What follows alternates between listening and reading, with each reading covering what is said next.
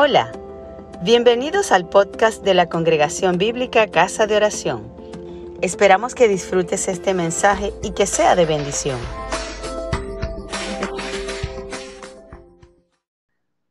Vamos a leer la palabra del Señor y tendremos una breve reflexión sobre la palabra en el libro de los Hechos, capítulo 10, versículos 17 al 23. Leemos la palabra en el nombre del Padre, del Hijo y del Espíritu Santo. Amén. Y mientras Pedro estaba perplejo dentro de sí sobre lo que significaría la visión que había visto, he aquí los hombres que habían sido enviados por Cornelio, los cuales preguntando por la casa de Simón, llegaron a la puerta. Y llamando, preguntaron si moraba allí un Simón que tenía por sobrenombre Pedro. Y mientras Pedro pensaba en la visión, le dijo el Espíritu, He aquí, tres hombres te buscan. Levántate pues y desciende, y no dudes en ir con ellos, porque yo los he enviado. Entonces Pedro, descendiendo a donde estaban los hombres que fueron enviados por Cornelio, les dijo, He aquí, yo soy el que buscáis. ¿Cuál es la causa por la que habéis venido?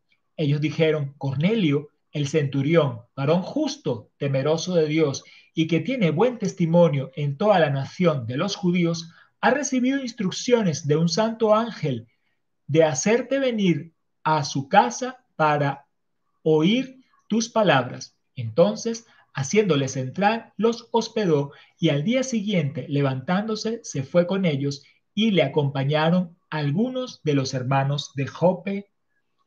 Amén. Amén.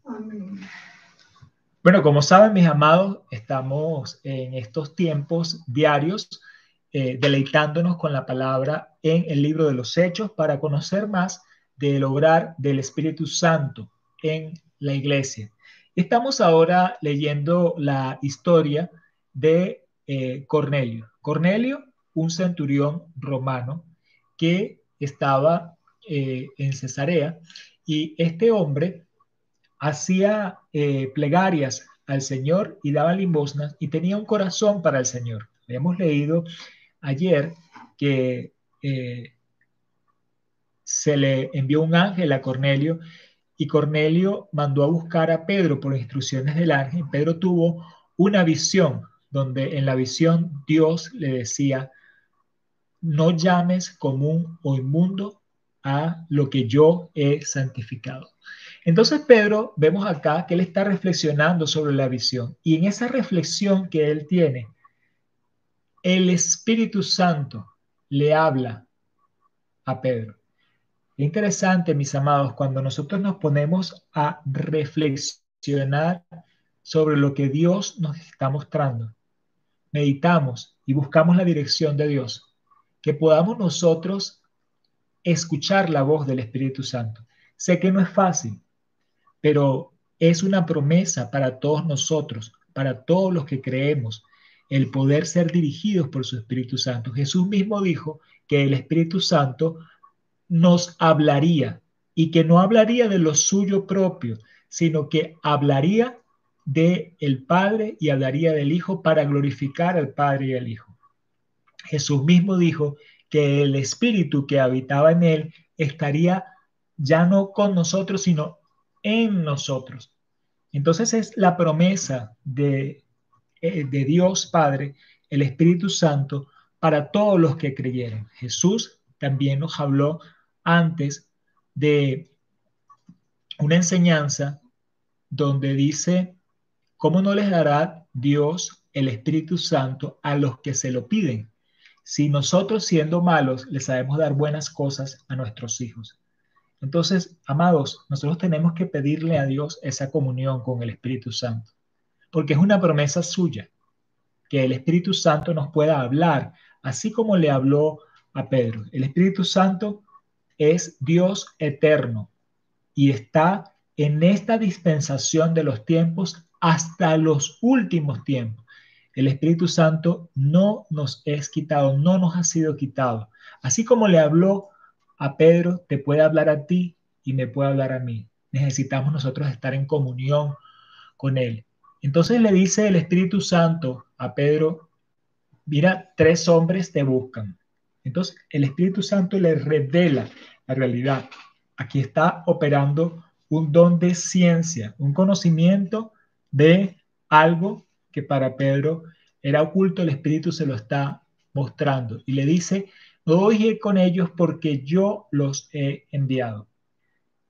Qué maravilloso que nosotros cuando tengamos que hacer algo pudiéramos tener esa convicción que el Espíritu Santo nos ha enviado. Rosy y yo muchas veces tenemos temor cuando vamos a hacer algo, de decir, wow, ¿será que esto es nuestra propia imaginación, nuestra propia invención? ¿O es que de verdad el Espíritu Santo nos está guiando a esto? Lo hacemos con temor y temblor y le pedimos a Dios confirmación, pero qué hermoso que el Espíritu Santo pueda decirte, mira, ve porque yo lo he enviado. Yo quisiera que el Señor eh, me hablara así. En algunas oportunidades he recibido confirmación y he estado con una certeza absoluta. Pero qué hermoso de esta forma como eh, Dios le habla a Pedro. Entonces Pedro, cuando el Espíritu Santo le dice, ya él dejó de pensar en la visión que había tenido. Él estaba preocupado porque él no entendía qué era eso de que mata y come cuando ahí hay cochinos y reptiles y todas esas cosas, pero se confía en que estando él meditando sobre esa visión, el Espíritu Santo se le aparece y o le habla y le da una instrucción específica y él entonces actúa por fe. Aunque no ha comprendido completamente la visión, él por fe dice, estoy guiado por Dios y Dios va a obrar. Muchas veces nosotros no comprendemos todavía del todo la visión, pero empezamos a dar pasos de fe en la medida que el Espíritu Santo nos está hablando. Tenemos que ser obedientes. Y así Pedro fue inmediatamente obediente. Él no sabía todavía lo que iba a pasar. Ya lo veremos eh, en el transcurrir del capítulo. Pero acá es importante esa comunión de Pedro con el Espíritu Santo y esa obediencia. Entonces Pedro dice, fue porque eh, Dios lo estaba llamando. Finalmente, hospedaron ese día a estas personas que habían venido y al día siguiente se pusieron de camino eh, hacia Cesarea desde Jope, siguiendo la instrucción del Espíritu Santo. Hermano, si el Espíritu Santo te da una instrucción, síguela. Pídele a Dios que Él te revele lo que Él quiere. Pídele su Espíritu Santo, que tú puedas escucharle. Pero cuando el Espíritu te hable, no te quedes de brazos cruzados, no te quedes paralizado, sino actúa porque nosotros estamos llamados a dar pasos de fe. Y esos pasos de fe pequeños que damos, como este que estaba dando Pedro en este momento, era simplemente acompañar a estos extranjeros que vinieron a buscarle. No sabía para qué, pero luego vamos a ver, obviamente, que eso tuvo un gran propósito y el gran propósito fue que el Evangelio por primera vez llegó a los gentiles.